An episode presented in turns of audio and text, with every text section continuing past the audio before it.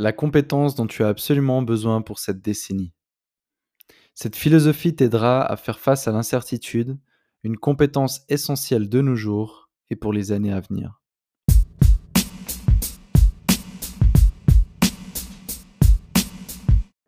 « 24 juillet 2020.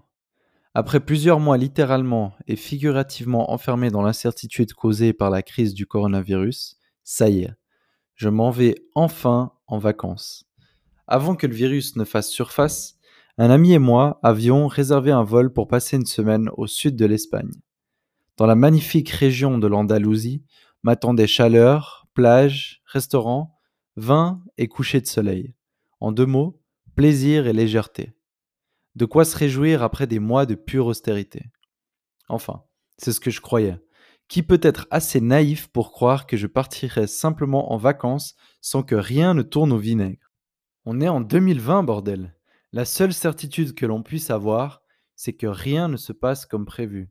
Pour le coup, deux jours avant d'embarquer, j'apprends qu'EasyJet a décidé d'annuler mon vol, évidemment.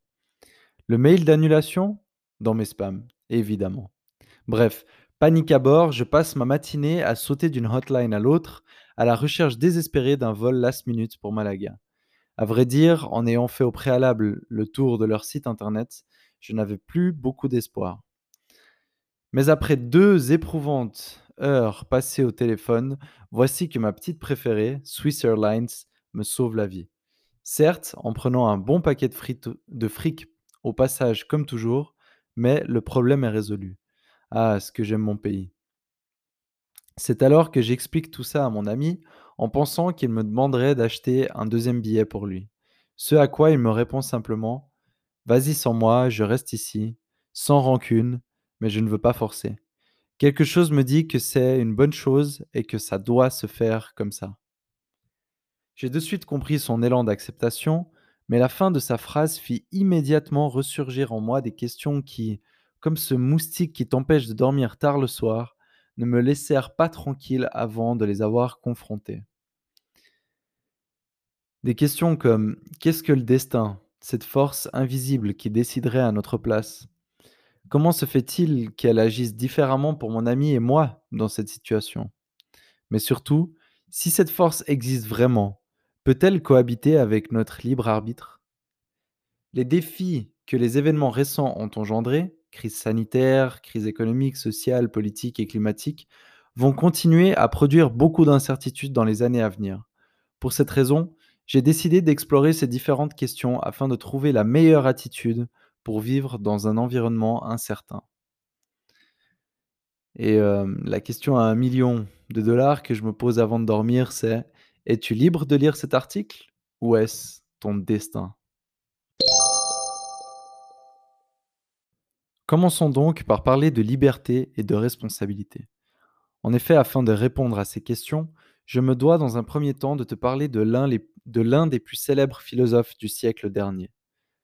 Jean-Paul Sartre était libre à un niveau tellement badass que le 22 octobre 1964, alors que l'Académie Nobel lui décerna le prix Nobel de littérature, celui-ci devint le premier lauréat à refuser la prestigieuse distinction.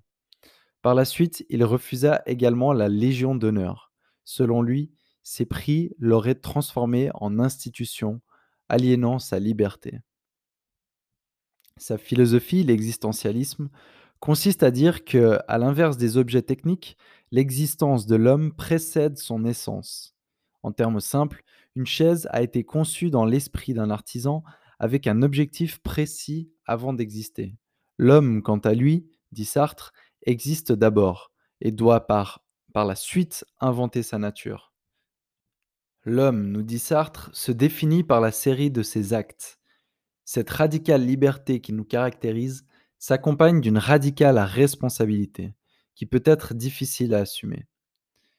Ces libertés et responsabilités sont si extrêmes qu'elles peuvent en devenir effrayantes. En ce sens, l'homme peut être tenté de se débarrasser de sa condition à travers une attitude que Sartre appelle la mauvaise foi. C'est la personne qui justifie ses actions en disant ⁇ Je suis comme ça ⁇ ou ⁇ Ouais, tu connais les Sagittaires, quoi ⁇ le mec qui arrive en retard et s'excuse en disant qu'il n'est pas du matin, ou encore celle qui déteste son travail mais qui y reste pour toujours. La mauvaise foi, c'est justifier ses choix au nom d'une prétendue essence qui aurait prédéterminé nos actions. Donc en gros, c'est mettre notre essence avant notre existence. C'est se mentir à soi-même pour éviter la nausée associée à la responsabilité absolue de ce que nous sommes. Cette tentative est vaine selon le philosophe car, comme la personne qui accepte sa médiocrité par peur de ne pas trouver mieux ailleurs, c'est toujours librement que l'on refuse sa liberté. Tu l'as donc compris, Sartre était un peu l'anti-destin. Une légende raconte même que le destin regarde sous son lit pour être sûr que Sartre n'est pas là avant d'aller dormir. Il a d'ailleurs prononcé une phrase très célèbre qui était L'homme est condamné à être libre. La raison pour laquelle je te parle de Sartre est l'incompatibilité du concept de liberté avec le destin dans sa définition fataliste, c'est-à-dire une série d'événements inéluctables prédéfinis par une instance considérée supérieure à l'homme. Certains appellent ça la nature, d'autres appellent ça l'univers, Dieu, etc. Que dirait Sartre à mon ami lorsqu'il abandonne son vol car ça doit se faire comme ça? Eh bien, il lui répondrait certainement que le destin n'a rien à voir avec ça, qu'il fait preuve de mauvaise foi pour se déresponsabiliser d'une décision qu'il a en réalité prise librement. Si l'on suit ce raisonnement, le destin serait donc une excuse pour justifier notre incapacité d'agir, une façon de fuir nos responsabilités en niant notre liberté voire une certaine forme de paresse. Selon Sartre, le seul destin de l'homme est celui d'être libre. Parlons maintenant un petit peu de stoïcisme. Aussi étonnant que ça puisse paraître, on surnomme cette philosophie la philosophie utile. À l'inverse des existentialistes, les stoïciens prônent l'idée selon laquelle la suite des événements est gouvernée par une intelligence supérieure et parfaite, qu'ils appellent logos selon le principe de causalité ou de cause à effet. On a donc affaire ici au pro-destin. Selon eux, la souffrance ne découle pas des événements en soi, mais du jugement que nous portons sur ceux-ci. La douleur est inévitable, mais la souffrance est un choix. Face à cet ordre des choses, ils recommandent une attitude détachée. On devrait simplement s'imaginer le pire de ce qui pourrait arriver tout en sachant que même dans ce cas-là, ça ira. Et dans le cas où la vie est vraiment intolérable, alors le suicide est toujours une option. Oui, les stoïciens pouvaient parfois être un peu extrêmes. Moi, j'aime bien résumer leur pensée en une équation assez simple. Le bonheur est égal à la réalité moins nos attentes. Le stoïcisme considère le malheur et la colère comme des erreurs induites par l'opium des émotions, l'espoir. La paix de l'âme, qu'ils appellent l'ataraxie, serait atteinte en minimisant l'écart entre nos attentes et la réalité. Puisque nous ne contrôlons pas la réalité, la meilleure stratégie est par conséquent de réduire nos attentes à néant. Sénèque, qui est un célèbre stoïcien et homme d'État romain aussi, a prononcé une phrase très célèbre qui était ⁇ Nous sommes souvent plus effrayés que blessés, et nous souffrons, nous souffrons de notre imagination plus que de la réalité. Toutes ces philosophies, c'est bien joli, mais si tu as bien lu le titre de cet article, je pense qu'il y a une tension qui se crée en toi là, à mesure que, que j'avance dans cet article et qui se demande, mais quelle est donc cette compétence essentielle? N'est-il pas frustrant d'avoir deux points de vue aussi contradictoires mais surtout aussi plausibles l'un que l'autre? Donc, d'un côté Sartre avec la responsabilité et la liberté, l'anti-destin, et de l'autre côté les stoïciens avec mmh, le, concept de destin et puis euh, simplement l'acceptation de la réalité telle qu'elle est. Que faire, que croire, comment agir?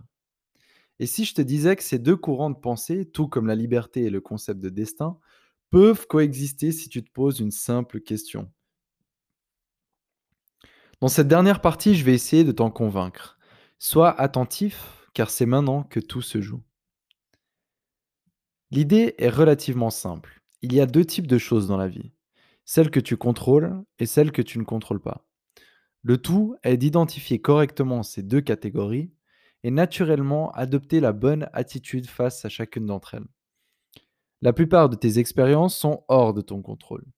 Les événements de ton quotidien, ce que les autres disent et font, ce que les autres pensent et disent de toi, le nombre de likes que tu obtiens sur ton dernier post Instagram, le comportement de ton ou ta partenaire, les idées et les actions de tes parents, tes amis, tes enfants, la victoire et l'échec, le résultat de tes, de tes efforts, ton passé, tes gènes, la culture et les circonstances dans lesquelles tu es né, l'éducation que tu reçois en grandissant, la plupart des maladies, la mort, la tienne et celle de tes proches. Enfin bref, la liste est longue, très longue. Celles que tu contrôles, par contre, sont bien moins nombreuses. Mais c'est une bonne chose. Cela te permet de plus facilement te focaliser sur ce qui compte vraiment. Et ce sont ces choses-là qui font toute la différence. Je parle ici de tes pensées et tes opinions, la façon dont tu interprètes et réponds aux événements extérieurs, les valeurs à travers lesquelles tu décides de vivre, la façon dont tu traites les autres, ton honnêteté, ton attention et là où tu décides de mettre ton énergie, ta curiosité, ton ouverture d'esprit et surtout le fait de faire de ton mieux. Bien que tu ne puisses pas contrôler la majeure partie de ta vie, donc ce qu'on appelle ton destin, c'est ce que tu en fais qui façonne qui tu es. Revenons à l'exemple de départ. Le vol annulé était de l'ordre du destin. Cet événement était inévitable et absolument hors de notre contrôle. Toutefois, chacun d'entre nous, en fonction de ses valeurs, a librement décidé de l'interpréter et d'y répondre différemment. Cette décision nous a guidés chacun sur des chemins bien distincts. Si malgré tous mes efforts, je n'avais pas réussi à trouver une alternative pour aller euh, en Espagne, alors là, j'aurais dû accepter mon destin car je ne, je ne contrôlais plus euh, aucun, aucun, aspect de, cet événement. Cette idée peut être résumée en une phrase de Marc Aurèle, empereur romain et euh, écrivain stoïcien très célèbre, qui est la suivante. Que la force me soit donnée de supporter ce qui ne peut être changé et le courage de changer ce qui peut l'être, mais aussi la sagesse de distinguer l'un de l'autre. Mais il n'est pas toujours facile de distinguer les choses que l'on contrôle de celles que l'on ne contrôle pas. Si tu t'entraînes, bientôt cela deviendra instinctif. Et une fois la distinction faite, pour ce que tu contrôles, liberté et responsabilité, euh, responsabilité pardon, sont maître mot. Ose t'inventer, suivre ton intuition et te responsabiliser pour ce que tu souhaites faire, expérimenter ou devenir. Fais de ton mieux sans attendre de récompense. Le résultat est toujours hors de ton contrôle. Et pour celles que tu ne contrôles pas, l'approche stoïcienne te sera d'une grande utilité. Pardonne-toi pour les erreurs passées et accueille l'incertitude à bras ouverts. Puis la période entre une expérience que tu considères comme négative et ton acceptation de celle-ci deviendra courte, plus tu réduiras ta réaction émotionnelle, plus tu te sentiras tranquille, opérationnel, libre et responsable de ta vie. Avoir des attentes pour ce qui est hors de ton contrôle n'est que source d'inaction, d'anxiété et de souffrance inutile. Entraîne-toi à lâcher prise. Et rappelle-toi, la souffrance, le malheur et la colère sont des erreurs de perception. Une fois que tu as compris cela, tu as, tout ce qu'il te faut pour ne plus les commettre et vivre paisiblement. Cela fait maintenant un peu plus de deux ans que j'ai découvert en moi une passion pour l'écriture. Seulement depuis deux ans, je l'exerce assez timidement. J'écris un article par-ci et par-là, je le partage sur mes réseaux sociaux et puis je m'arrête là. Quand l'inspiration me revient, j'en écris un nouveau. Même si j'ai parfois du mal à l'admettre, je sais qu'au fond, je rêve d'être écrivain. Pourquoi pas un jour publier un livre? Inspirer des centaines, des milliers, voire des millions de personnes, voyager à travers le monde. J'ai du mal à l'assumer car je me dis que les gens ne me prendront jamais au sérieux. Je me dis que si je n'y arrive pas, j'aurai bien l'air con. Que de toute façon, c'est trop dur. Mais maintenant, je comprends que tout ça est hors de mon contrôle. Tout ce que je peux faire, c'est écrire et faire de mon mieux, et juste voir où ça me mène. Et ça, c'est à ma portée. Pour cette raison, j'ai décidé à partir d'aujourd'hui d'assumer ma passion.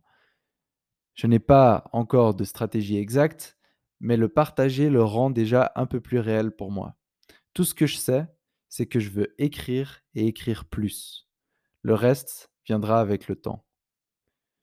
J'espère que cet article t'encouragera à faire de même et peut-être un jour réaliser ce que tu portes dans ton cœur.